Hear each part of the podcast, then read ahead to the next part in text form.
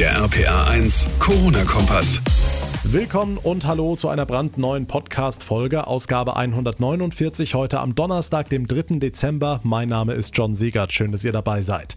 Ziemlich überraschend ist gestern Abend bei mir und wahrscheinlich auch vielen von euch die Meldung auf dem Smartphone aufgeploppt, Lockdown wird bis zum 10. Januar verlängert. Wie? Jetzt schon? Bund und Länder wollten sich doch erst Mitte Dezember zu weiteren Beratungen treffen, aber ja, tatsächlich gelten diese Maßnahmen bis ins neue Jahr. Warum diese frühzeitige Verlängerung und was sagen die Gastronomen jetzt dazu? Dazu gleich mehr in dieser Ausgabe. Von diesem Lockdown ausgenommen sind auch weiterhin die Schulen und die Kitas und da sorgt heute eine Nachricht für Schlagzeilen, nämlich, dass sich Lehrer und Erzieher angeblich künftig selbst auf Corona testen lassen können. Was da dran ist und wie das funktionieren soll, auch das klären wir. Und Weihnachtsmärkte sind ja tabu, das ist schon seit Monaten klar, aber was machen jetzt eigentlich die ganzen Winzer mit ihrem Glühwein, der normalerweise tonnenweise auf den Weihnachtsmärkten ausgeschenkt wird? Selbst trinken? Wegkippen? Wir haben nachgefragt. Die Antwort gibt's ebenfalls gleich nach den wichtigsten Infos vom heutigen Tag. Ganz genau 22.046 Neuinfektionen sind dem Robert Koch Institut seit gestern bundesweit gemeldet worden. Die Zahl der Menschen, die im Zusammenhang mit dem Coronavirus gestorben sind, hat sich in den vergangenen 24 Stunden um 479 erhöht. Eine nicht überraschende Entwicklung nannte es heute RKI-Chef Lothar Wieler. Es sei auch in den nächsten Wochen mit vielen weiteren Toten zu rechnen. Ziel müsse sein, die Ansteckungen auf einem Level zu halten, das gut zu bewältigen sei, so Wieler. Ein Lichtblick in all diesen Zahlen und Daten bringt in diesen Tagen ja der Impfstoff unserer Mainzer Firma BioNTech. Gestern großes Thema gewesen, denn Großbritannien hat das Medikament tatsächlich schon zugelassen. Am Montag soll es auf der Insel mit den ersten Impfungen losgehen. Aber bei all der Euphorie ist so ein bisschen hinten runtergefallen, dass unser aktuell geltender Lockdown nochmal verlängert wurde. RPA1-Infochef Jens Baumgart, die Kanzlerin und die Ministerpräsidenten haben festgelegt, dass die aktuellen Maßnahmen bis in den Januar gelten sollen. Damit haben wir so jetzt nicht gerechnet, ne? Hm, jedenfalls nicht zum jetzigen Zeitpunkt, äh, denn es gab ja erst vor wenigen Tagen das letzte Treffen, jetzt also schon die Verlängerung. 10. Januar ist der neue Stichtag. Bis dahin bleiben Restaurants, Cafés geschlossen, Hotels geschlossen und es gilt weiter die Kontaktsperre. Die Kanzlerin zur Begründung. Wir haben eine sehr hohe Zahl von Todesopfern zu beklagen jeden Tag.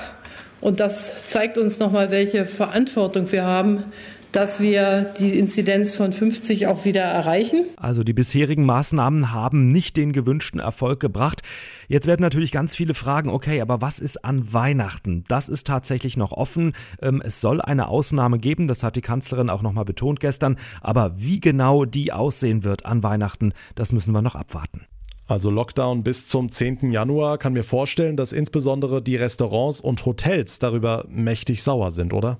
Ja klar, die haben natürlich gehofft, dass irgendwann gelockert wird, aber ich finde, so allmählich darf man auch mal die Politik fragen, warum sie immer weiter auf diesen Kaugummi-Lockdown setzt, so nenne ich das jetzt mal, der sich immer weiter zieht. Epidemiologen sagen ja seit Wochen, wir hätten eigentlich mal gleich Anfang November einen harten Lockdown haben können, drei bis vier Wochen. Dann wären wir jetzt möglicherweise schon durch mit der Nummer, hätten vielleicht die Restaurants jetzt schon wieder öffnen können. Aber die Verbände, die Wirtschaft, die Hoga und so weiter, die haben Druck gemacht.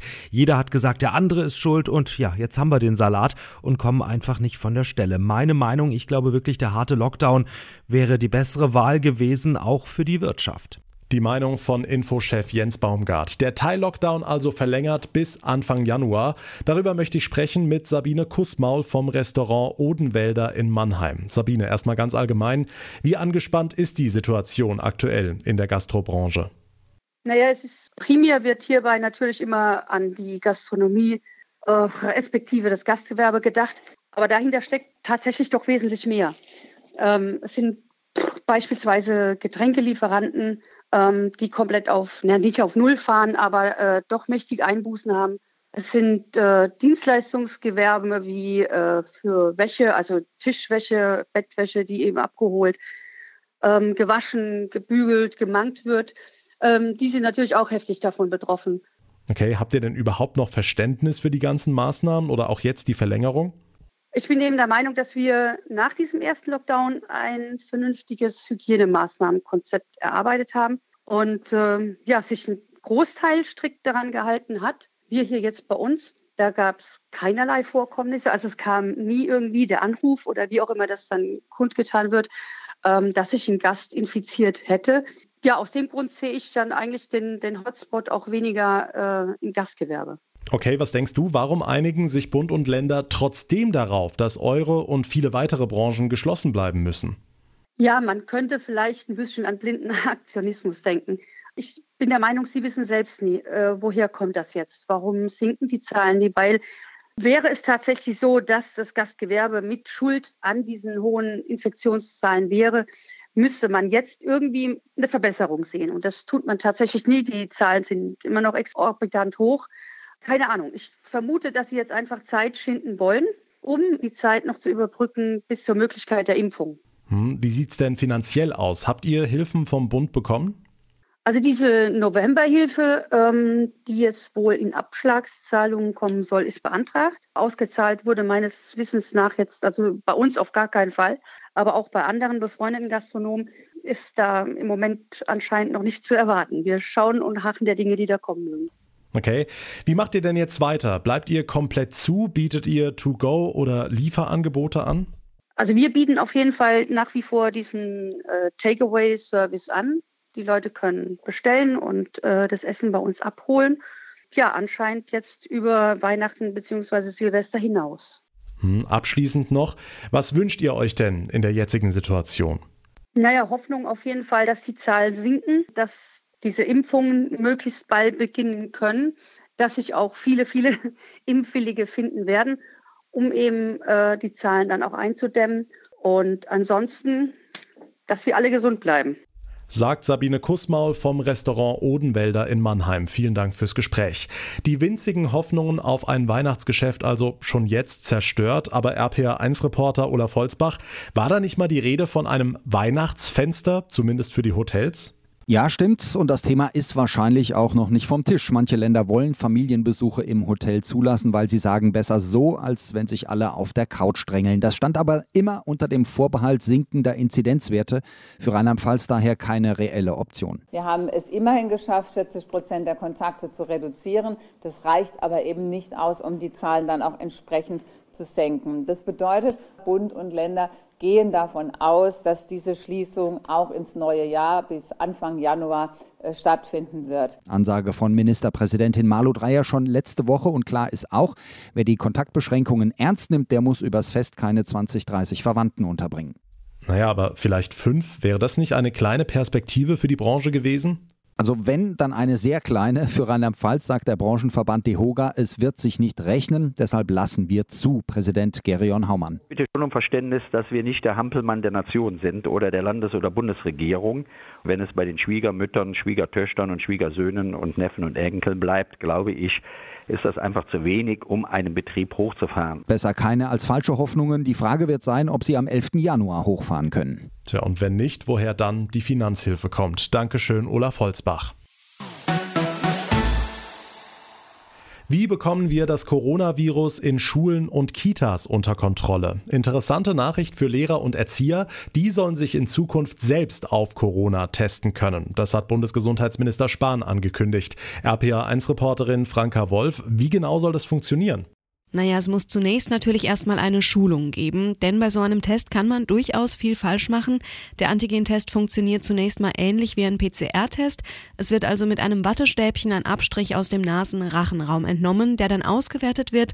In 15 bis 30 Minuten soll dann ein Ergebnis vorliegen. Bislang ist es ja so, dass diese Schnelltests nur von medizinisch geschultem Personal durchgeführt werden dürfen, nicht von Privatpersonen. Problem in Schulen gibt es kein oder zu wenig medizinisch geschultes Personal. Deshalb soll das jetzt vereinfacht werden. Okay, ab wann könnte das denn umgesetzt werden, dass Lehrer und Erzieher tatsächlich selbst testen? Also die Verordnung gilt tatsächlich ab morgen, hat Spahn den Funke-Zeitungen gesagt. Aber die Frage bleibt natürlich, wie schnell kann diese Schulung stattfinden, wie umfangreich ist diese Schulung und stehen die Tests dann auch wirklich zur Verfügung an jeder Schule. Da sind also noch einige Fragen offen, die geklärt werden müssen. Wir sind gespannt. Dankeschön, Franka Wolf. Weihnachtsmarkt mit Bratwurst, Crepe und vor allem Glühwein ist in diesem Jahr leider nicht. Überall in Rheinland-Pfalz sind die Märkte wegen Corona zu, zumindest in der Form, wie wir sie kennen. Aber was machen zum Beispiel jetzt die Winzer, die ja normalerweise tonnenweise Glühwein anliefern? RPA1-Reporterin Johanna Müßiger, der wird doch jetzt nicht fässerweise weggekippt, oder? Nee, du kannst auf jeden Fall nochmal aufatmen. Weggekippt wird er nicht, zumindest nicht bei dem Aweiler Winzerverein. Der Glühwein, der eigentlich für die Weihnachtsmärkte produziert wird, wird normalerweise jedes Wochenende frisch gemacht. Das heißt, in diesem Jahr wird er einfach gar nicht erst produziert. Aber auch die fertigen Flaschen Glühwein verstauben nicht im Lager, erzählt Stefan Esser vom Verein. Wir haben natürlich Mengen vorproduziert, aber das sind dann halt die Mengen, die wir für unseren Glühwein in Flaschen abgefüllt haben. Das passiert im Frühjahr, im Sommer schon. Und damals konnte man natürlich noch nicht absehen, wie sich das mit der Weihnachtsmarktsaison verhält. Und deswegen haben wir trotzdem unseren Glühwein wieder abgefüllt und der wird auch halt jetzt hier vor Ort gefragt, trotzdem. Ja, dort setzt man jetzt eben darauf, dass die Rheinländer sich den Weihnachtsmarkt nach Hause holen. Trotzdem, ohne die richtigen Weihnachtsmärkte macht auch der Winzerverein Verluste.